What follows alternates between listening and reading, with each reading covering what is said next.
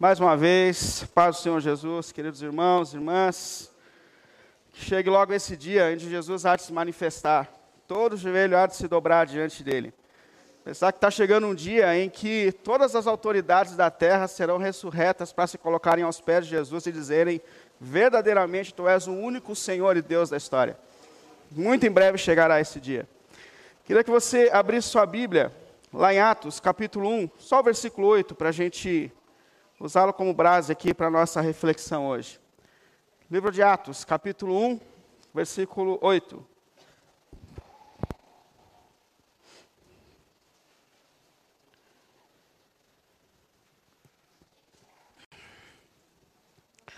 Atos 1, 8. Mas receberão poder quando o Espírito descer sobre vocês, e serão minhas testemunhas em Jerusalém, em toda a Judéia e Samaria e até os confins da terra. Amém? Vamos orar. Pai, mais uma vez nós nos colocamos aqui diante de Ti, Pai, pelo santo nome do nosso Senhor Jesus Cristo, movidos pelo poder do Teu Espírito em nós, Senhor. Para mais um dia prestarmos a Ti culto, louvores, ao Deus da nossa vida, ao Deus da nossa redenção, ao Deus que age em nós a cada segundo, ao Deus que nos sustenta a cada momento, Senhor. E agora nós estamos aqui diante de Ti, Senhor, pedindo que, por Sua graça e bondade, o Senhor nos fale por meio da Sua palavra, Senhor.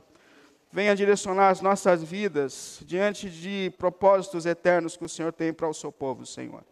Cada um de nós, cada coração, cada mente, nós colocamos tudo diante de Ti, Senhor.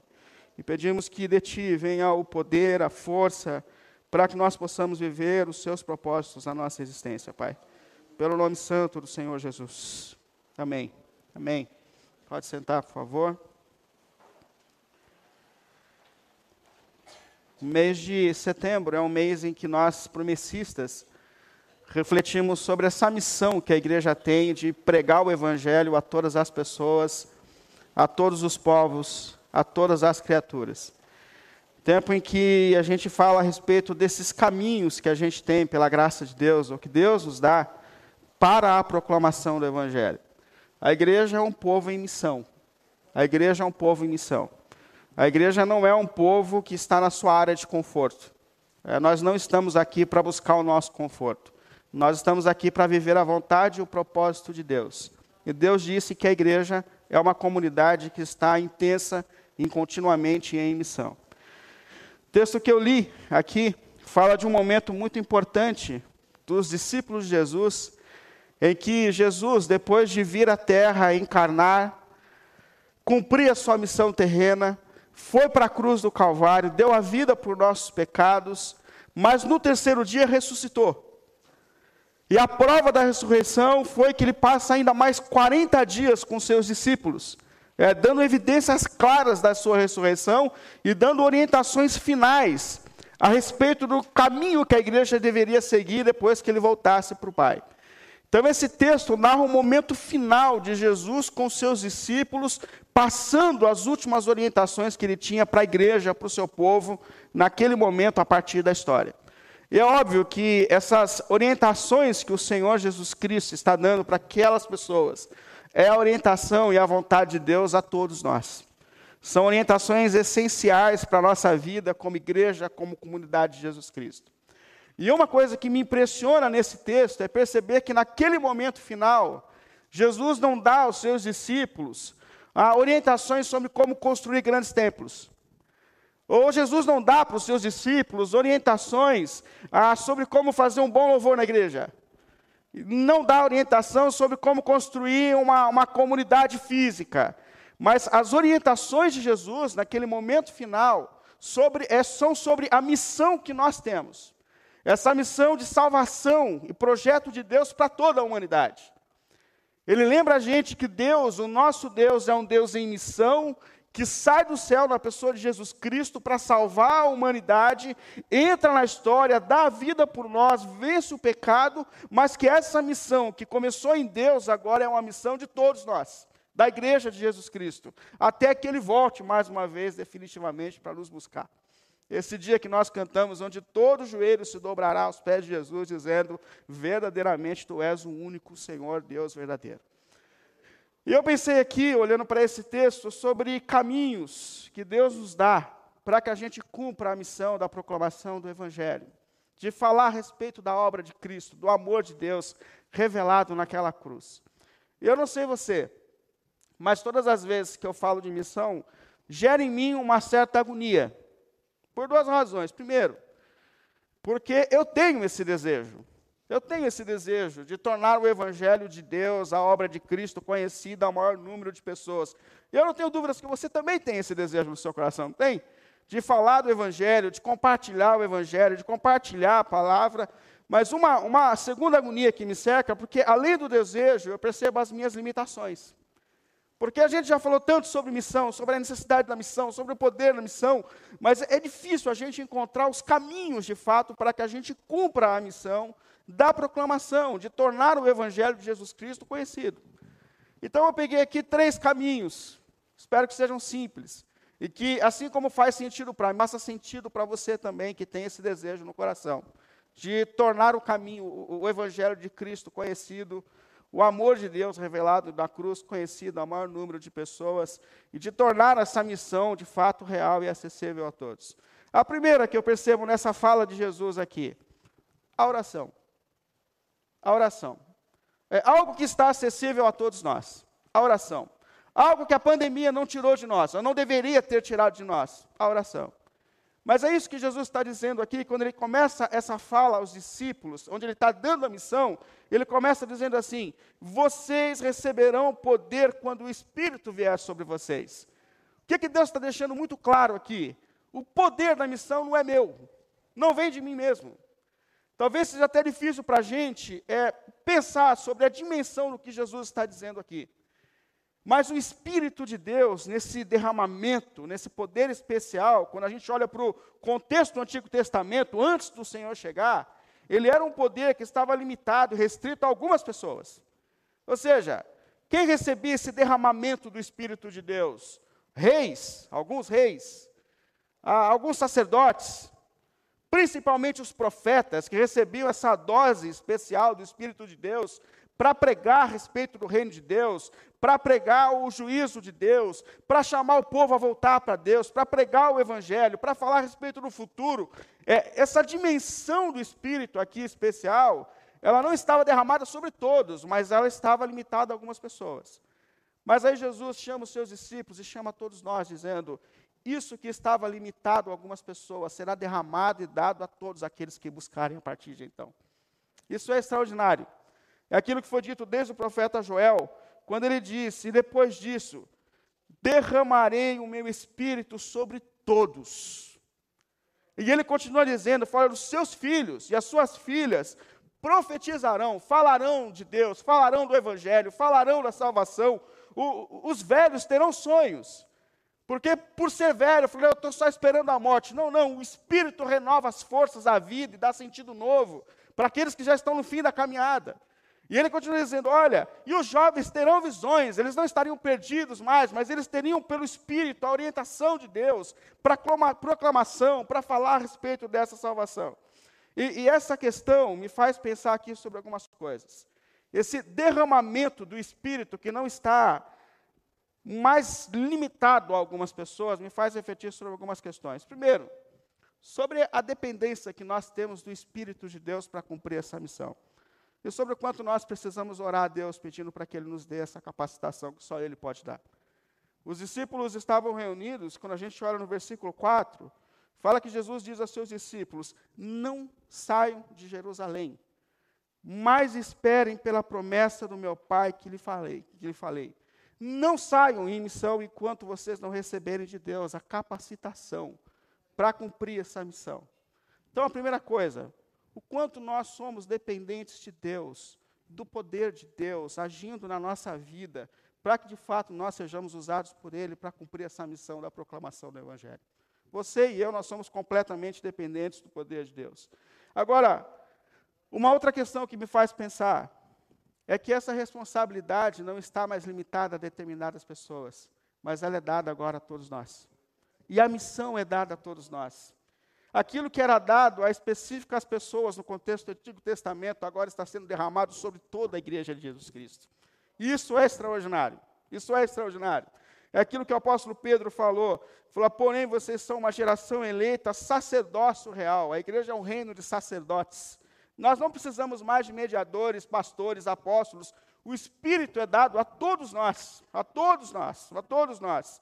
É, e, e, vocês serão propriedade exclusiva de Deus, e cujo propósito desse derramamento do Espírito, o propósito é proclamar as grandezas daqueles que vos tirou das trevas para a sua maravilhosa luz.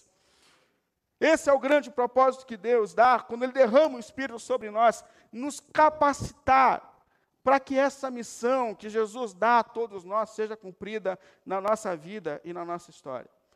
Primeira coisa, então, queridos irmãos, para que a dimensão da proclamação do Evangelho passe a ser uma realidade na minha vida e na sua vida. Ore, ore a Deus, busque o poder de Deus, busque a capacidade que só Deus é capaz de dar.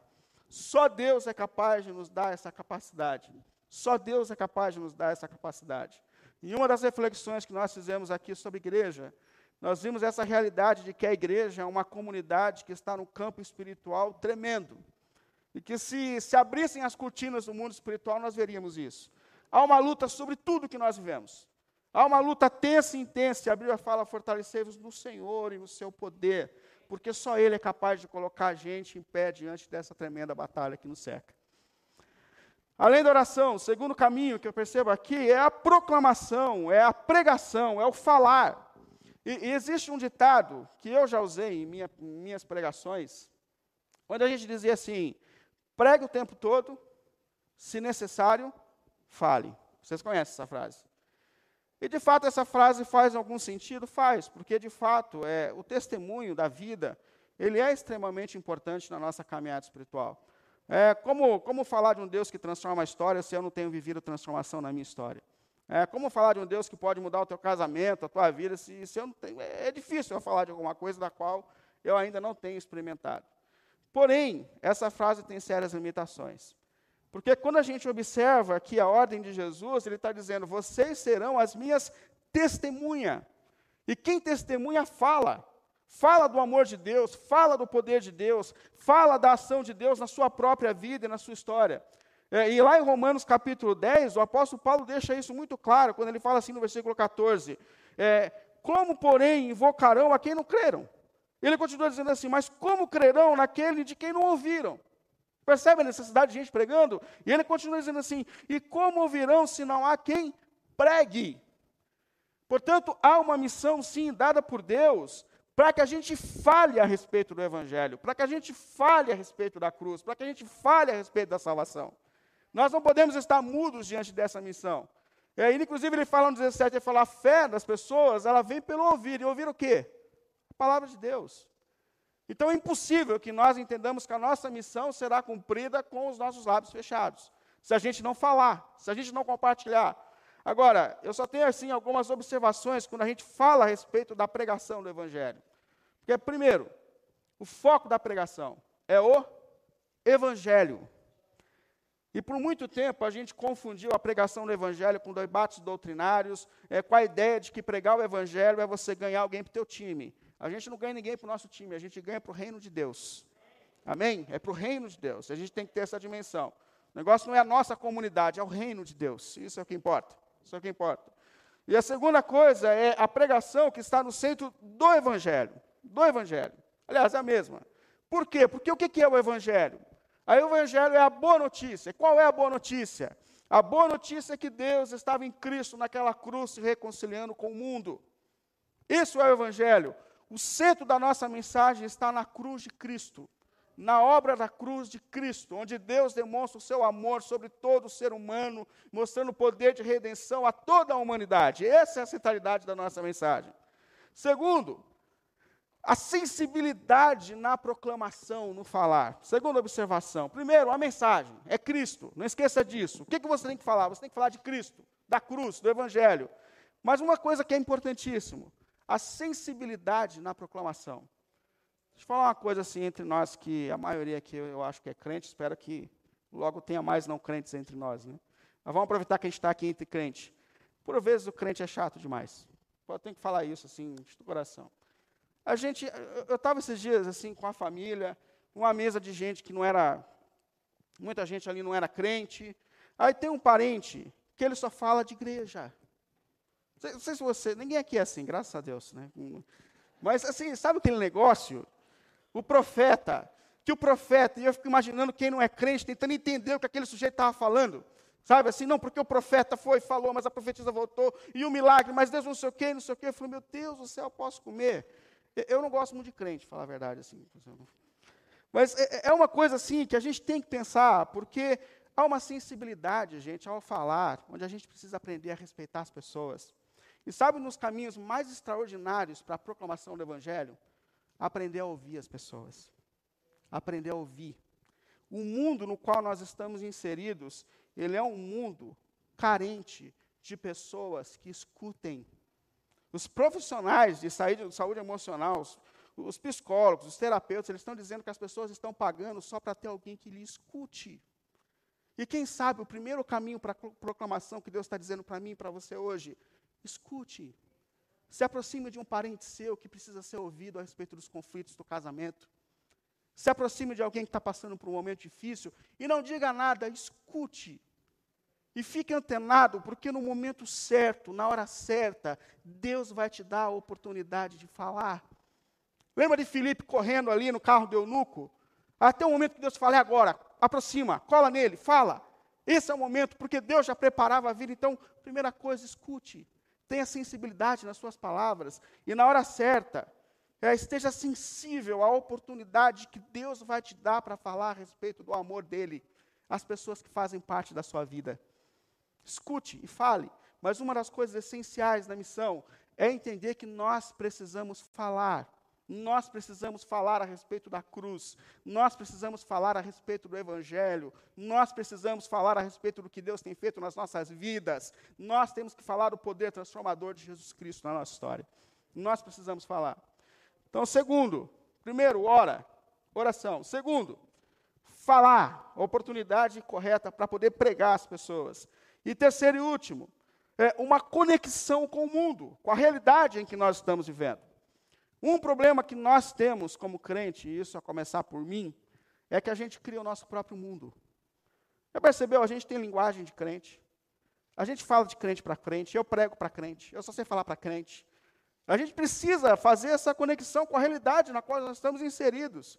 Eu, um tempo atrás, faz um tempo já, eu saí com outro amigo meu que é pastor, muita gente boa, né? E a gente, no sábado à noite, foi comprar alguma coisa no mercado para comer juntos, tal, e eu lembro que a gente passou no caixa, Aí quando a gente passou no caixa, ele olhou para a moça do caixa e falou assim, olha minha irmã, Deus te abençoe. Aí ela entendeu muito bem, fez assim e tal. Aí nós na volta passamos no posto de gasolina e ele falou, meu irmão, coloca 50 reais de gasolina. Aí o irmão colocou. Aí a gente saiu, eu falei, está todo mundo indo na tua igreja? Ele falou, não. Eu falei, cara, você está chamando todo mundo de irmão. Você, você, tá, você, você entendeu? A gente cria uma coisa de que é só o nosso mundo, a gente fala de crente para crente, a gente tem a linguagem de crente, e, e isso aqui é uma coisa que crente não gosta, é que você mexa na área de conforto dele, a gente quer continuar assim. Entendeu? Uma coisa triste para o crente é qualquer coisa que mexa com ele. Se tiver que mudar de lugar agora, todo mundo vai ficar bravo. Se levantar mais do que necessário, a gente vai ficar bravo. Por quê? Porque nós estamos buscando o nosso mundo, a nossa área de conforto. Mas quando a gente olha para as palavras de Jesus, Jesus deixou claro: se nós quisermos cumprir a missão, nós teremos que sair da nossa área de conforto. Quando Jesus fala a esses discípulos e a nós, diz assim: vocês serão as minhas testemunhas. Aonde? Em Jerusalém. Ele falou: opa, beleza. Precisa falar com o pessoal aqui. O pessoal é meio complicado aqui. Mas ele falou assim: não, mas a missão de vocês vai também à Judéia. Eu falei, ixi, a gente tem que pegar Uber. Mas, ah, se é a vontade de Jesus. Mas aí Jesus continua, aí ele fala, mas vocês também vão a Samaria. Eu falei, não, Samaria não, Senhor. Samaria é longe. Samaria tem um pessoal esquisito demais. É, não, e vocês vão até os confins da terra. Ou seja, o povo de Deus não é um povo estático, mas é um povo chamado por Deus a se mover em missão. É, o nosso propósito não é ficar aqui dentro. Por isso dizendo que é culto, culto. Não, não. O nosso chamado é para fora. Tem um, movi movimento externo, com propósito, com sensibilidade. Mas o nosso chamado, ele é para fora. É, e esse texto aqui, ele não fala só a respeito da distância física, mas ele fala a respeito da distância cultural que existe entre nós e o mundo no qual estamos inseridos.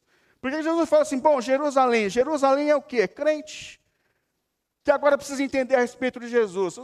Pedro falou assim: tudo bem, eu explico para eles, Senhor. Tudo bem, pessoal de casa conhece a lei, conhece tudo. Mas ele falou assim: não, vocês vão para a Judéia também. Eu falei: ah, Judéia, a gente vai também, Senhor. Tudo bem, um pouquinho mais longe, vai dar trabalho esse negócio. Né? Acabou com o meu soninho sábado à tarde, mas eu vou. Mas aí Jesus continua, Jesus fala assim: mas vocês vão também para Samaria. Para Samaria, Senhor. Gente enrolada, religiosa, que lá eles adoram cada coisa, Senhor. Não, vamos, vamos ficar assim só para a gente aqui, Senhor. Está quentinho, está gostoso. A gente vai colocar ar-condicionado na igreja. A gente traz o pessoal de. Não, mas Samaria não. Não, vocês vão para Samaria também. E vocês vão até o confim da terra. Ou seja, pessoas completamente desconectadas da religião, que nunca cresceu no Dijap, que nunca aprendeu a respeito de Jesus Cristo, que não entendeu nada do que, do que aconteceu na cruz. Mas a nossa missão se estende também a essas pessoas. Eu confesso a vocês que eu tenho uma vergonha na minha vida. É quando a minha fé me afastou das pessoas que eu amo. Que por causa da igreja eu me desconectei de muitas pessoas das quais eu não deveria ter me desconectado. Isso para mim é horrível. Até me coloquei aqui pensando sobre por que, que a gente se desconectou da missão. Mas antes, deixa eu falar aqui de duas pessoas que conseguem conectar esse contexto de pessoas para quem eles estão pregando com a pregação. Primeiro, Pedro. Porque lá em Atos capítulo 2, Pedro ele levanta para pregar esse evangelho que nós temos a missão de pregar. Atos 2 narra aquele momento onde o Espírito de Deus é derramado, a capacitação de Deus é dada à igreja, é derramada sobre a igreja. Aí, quando acontece aquele mover do Espírito de Deus na comunidade, algumas pessoas que estavam ali ao redor falam: escuta, o pessoal está bêbado essa hora, o que aconteceu aqui? Aí alguém precisa responder com o evangelho o que está acontecendo. Então Pedro é levantado por Deus. Agora, olha, olha como Pedro sabe para quem ele está pregando, como ele tem essa conexão social. Porque Pedro, primeiro, Pedro levantou com os onze, diante dos comentários que aconteceram ali em Atos 2. É, em alta voz, Pedro falou para a multidão, Atos 2,14. Homens da Judéia e todos os que vivem em Jerusalém. Deixe-me explicar isto, ouça com atenção. Primeira coisa, Pedro está falando para quem? Para pessoas da Judéia e de Jerusalém. Quem são essas pessoas? As pessoas são crentes. Essas pessoas conheciam os profetas. Essas pessoas conheciam as promessas bíblicas. É, tanto é que quando Pedro começa a explicar para eles, você olha lá no versículo 16, ele fala assim: olha, ao contrário do que vocês estão dizendo, nós não estamos bêbados. Tá? O que aconteceu aqui hoje foi aquilo que foi prometido pelo profeta Joel. Quem é Joel? Imagina você dizendo isso para quem nunca entrou numa igreja na vida. É meu vizinho, aquele briguento, está indo para a igreja agora. Ele fala, e outra, é, é, foi o que já. Ele fala no versículo 25. Isso foi falado a respeito disso, disse Davi. Aí imagina uma pessoa que não é crente. Davi. Davi. Percebe? Mas Pedro aqui, ele não tem a menor preocupação de, de explicar quem é Joel, quem é Davi. Por quê? Porque ele sabe que está falando aqui de crente para crente. É um contexto aqui objetivo. Mas aí, quando a gente chega lá em Atos 17, a gente tem o apóstolo Paulo no meio dos gregos, de gente pagã, de gente que não cresceu na igreja, de gente que não conhece a cultura da igreja, e Paulo agora tem a missão de pregar para gente que não é crente, que não é da cultura, e a sensibilidade, a maneira da conexão é completamente outra. Pega lá Atos 17, versículo 22. O apóstolo Paulo ele chega nessa região grega e ele começa a andar, e ele começa a perceber a cultura das pessoas, o que as pessoas estão falando, qual é a conexão que elas têm com a vida. Aí ele fala assim, aí, aí chega um momento, chega um momento em que o apóstolo Paulo tem a oportunidade de parar no Areópago. O Areópago era um lugar onde os gregos se reuniam para ouvir a respeito de tudo o que acontecia. Qualquer, pensa o povo gostar de fofoca. Qualquer coisa nova que aparecia, nós vamos para lá, vamos ouvir esse cara. Vamos... Então, ali eles se reuniram. Quando eles percebem que Paulo está pregando o evangelho ali, que tem coisa nova acontecendo, falam, chama Paulo. Chama esse cara aí para falar para a gente a respeito das novas ideias. Então, eles reúnem aquelas pessoas no, no Areópago, e, e Paulo tem a oportunidade agora de pregar para pessoas que não estão no contexto religioso. Aí eu queria que você olhasse aqui para a sensibilidade de Paulo, versículo 2. Paulo, no meio daquelas pessoas gregas, ele diz assim, ó, então Paulo levantou-se na reunião do Areópago e disse: Atenienses, pegando em Atenas, vejo que em todas as coisas, em todos os aspectos, vocês são muito religiosos. Primeira coisa que eu percebi: Paulo andou por Atenas e percebeu que aquele povo tinha Deus para tudo. Era, é, é, era, o Deus da, da prosperidade, era o Deus da cura, é, é tinha Deus para tudo, tinha Deus para tudo. Mas percebe como ele se conecta com o mundo daquelas pessoas. Aí pensa aqui na nossa realidade. Nós que somos brasileiros, não há Deus para tudo na nossa nação? Não tem gente que adora tudo quanto é tipo de coisa?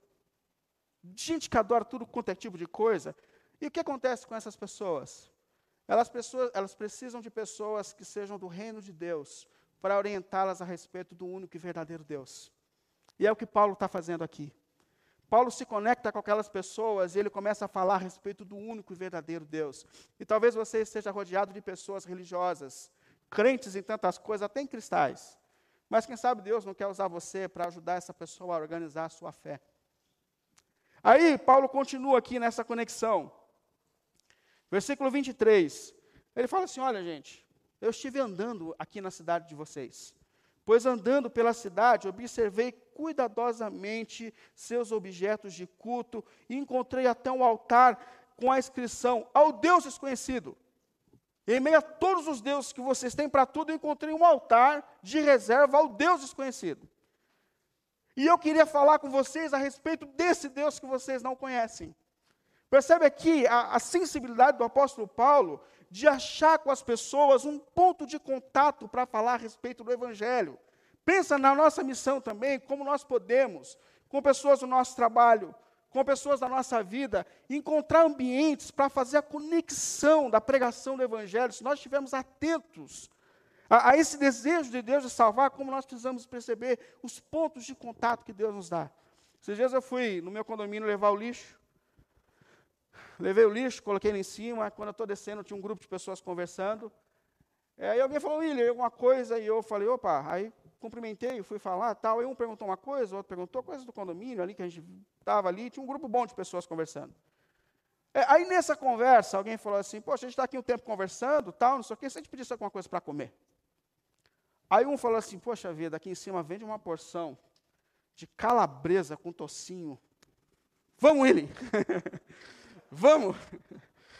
Aí eu falei assim, eu falei, cara, eu não como calabresa e não como tocinho, eu não como. Aí o outro falou assim, mas por quê? Eu falei, então, eu sou cristão e eu entendo que tudo aquilo que Deus ensinou em relação à dieta bíblica, isso é aplicável à nossa vida. Então nós temos uma confissão de fé que acredita que o evangelho muda até o que a gente come como a gente come.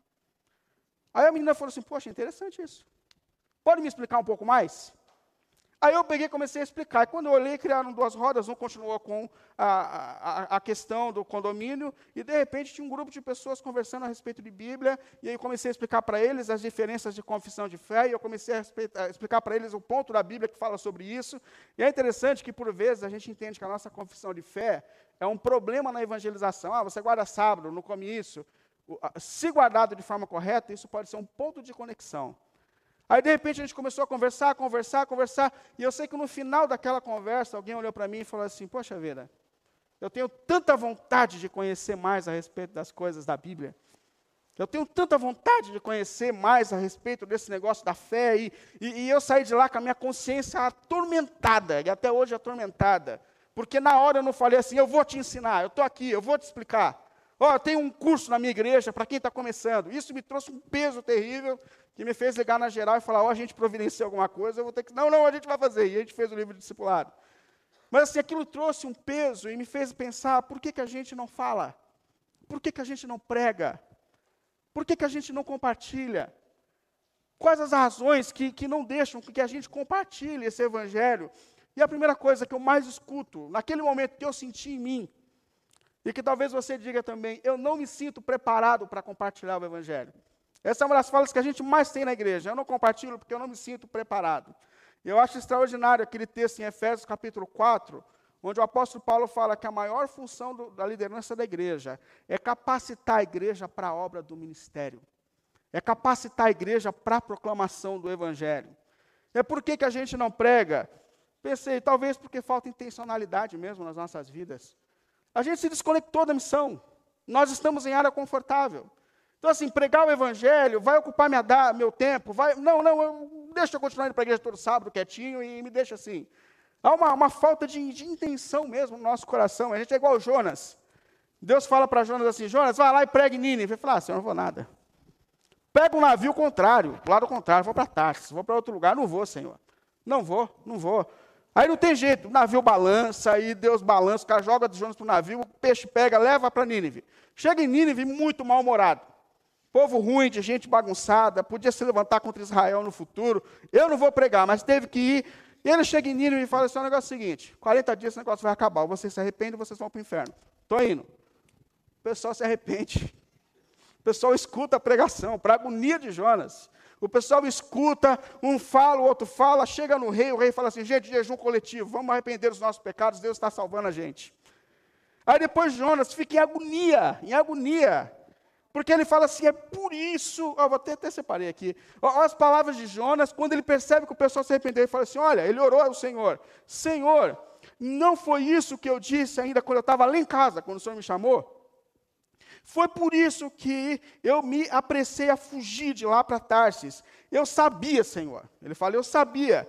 Eu sabia que tu és um Deus misericordioso e compassivo. Eu sabia que tu és paciente. Eu sabia que o Senhor é um Deus cheio de amor, que fala que vai castigar, mas depois derrama a misericórdia sobre as pessoas. Eu sabia que o Senhor ia converter esse pessoal, por isso que eu não queria pregar. E eu fiquei pensando, será que o nosso problema, às vezes, não é uma falta de acreditar no poder do Evangelho transformador de Jesus Cristo? Você fala assim, olha, esse aqui não dá para salvar, isso aqui chegou a um ponto da vida que não dá. Se esse evangelho alcançou a tua vida, a minha vida, quem ele não pode alcançar? Se esse evangelho foi poderoso para trazer transformação a nós, aqui ele não pode mais alcançar. Essa semana eu estava conversando com o Vitor, meu filho, e o Vitor me chamou, falou, pai, conta uma história para eu dormir. Meu estoque de história praticamente acabou. E eu fiquei pensando ali sobre o que, que eu falo com o Vitor. Aí eu falei, Pedro, Pedro, você lembra da história de Pedro, filho? Aí ele falou assim, pai, mais ou menos. Aí a gente sentou, deitou os dois na cama dele, olhando para o teto, e eu comentei com ele, contei para ele a história de Pedro. Até chegar naquele momento em que Pedro nega Jesus. Falou, filho, quando os, os, soldados vieram, prenderam Jesus, e Jesus começou então a se render, aí as pessoas, as pessoas começaram então a fugir de Jesus e Pedro se afastou. Mas aí o Vitor ficou do lado de Pedro. Falou, pai, mas também por que Jesus se entregou? Jesus não é o Deus Todo-Poderoso. Mas por que, que Jesus não, não, lutou contra os soldados romanos? Por que, que Jesus. Ah, pai, por que, que Jesus abriu mão? Aí eu olhei para o Vitor e falei assim, filho, Pedro pensou igualzinho você. Na verdade, quando eles vieram prender Jesus, Pedro já puxou a espada, arrancou a orelha do soldado e começou a agir. E Jesus falou assim: Pedro, não. Se eu quisesse agora, eu daria ordem aos meus anjos. E viria agora um exército de anjos para me socorrer. Mas a questão, filho, eu falei para ele: Jesus estava se entregando por nós naquela cruz. Ele quis se entregar, filho. Ele quis morrer por nós. E ele foi para aquela cruz. E ele deu a vida por nós. E no terceiro dia ele ressuscitou e ele está ao lado do Pai. E muito em breve, filho, ele vai buscar a gente. Naquele momento, houve uma coisa rara na vida do Vitor, houve um silêncio. Aí eu estava olhando para o teto, eu olhei para o Vitor, ele deitou assim de ladinho, com o olho cheio de lágrimas. E falou assim, pai, quase que eu chorei agora. quase, quase que eu chorei. E aquele momento eu fiquei pensando, se esse evangelho de Cristo, da cruz, é poderoso para tocar o coração de uma criança de seis anos, ele não é poderoso para tocar a vida do teu filho, dos teus amigos de trabalho, dos seus vizinhos, dos seus parentes. Será que a gente não precisa acreditar mais no poder desse evangelho salvador de Jesus Cristo? E eu queria concluir aqui trazendo para você três reflexões para que a gente cumpra essa missão. Primeiro, a gente precisa se reconectar com essa missão de proclamar o Evangelho como igreja de Jesus Cristo. Nós não podemos ser uma comunidade para dentro. Nós não podemos viver para o nosso próprio conforto. E mesmo que isso nos tire da nossa área de conforto, foi o que Cristo fez por nós, quando Ele saiu do seu trono, do seu reino, encarnou, deu a vida por nós na cruz. E se Ele saiu do conforto para nos resgatar, nós temos que estar dispostos a sair da nossa área de conforto para cumprir a nossa missão. Amém? nós precisamos voltar a orar para que o Evangelho seja vivo e poderoso entre nós. A não ser uma comunidade para dentro, mas uma comunidade que escuta essa palavra de Jesus dizendo no fim da história: Eu estou enviando vocês no poder do Espírito. Vocês têm uma missão. A missão não é templo, a missão é fora. É conexão com o mundo em que nós estamos envolvidos. Segundo, o que eu queria te dizer: quem sabe hoje Deus não está chamando você para começar a orar por alguém que faz parte da sua vida e da sua história, para que o Evangelho chegue a essa pessoa. Pense agora com todo o seu coração. Quem sabe Deus não está te chamando agora para falar, para começar intercessões e orações e a falar, Senhor, cria para mim a oportunidade, cria para mim um ambiente para que eu anuncie o Evangelho, para que eu fale da Sua palavra. Fique em conexão com Deus por meio das suas orações, esperando a oportunidade que Deus vai te dar para que você fale a respeito do que Cristo fez na cruz do Calvário. E em terceiro lugar, nós precisamos de fato acreditar que esse evangelho é poderoso para transformar vidas e almas. Nós precisamos acreditar, queridos irmãos. Tudo isso que tem acontecido na história foi profetizado por Jesus, dizendo: olha, virá pandemias, virão tempos difíceis, mas isso é um sinal de que em breve eu volto para buscar vocês. Muito em breve todo joelho se dobrará e toda língua se confessará que Jesus é o Senhor. Mas esse é um tempo de missão, esse é um tempo em que o Espírito de Deus está sendo derramado sobre todos nós para que nós sejamos enviados a esse mundo. Esteja sensível, ore a essa voz. Ore para que Deus te dê essa oportunidade. Ore para que Deus te use nessa missão. Amém? Queria que você ficasse em pé, por favor.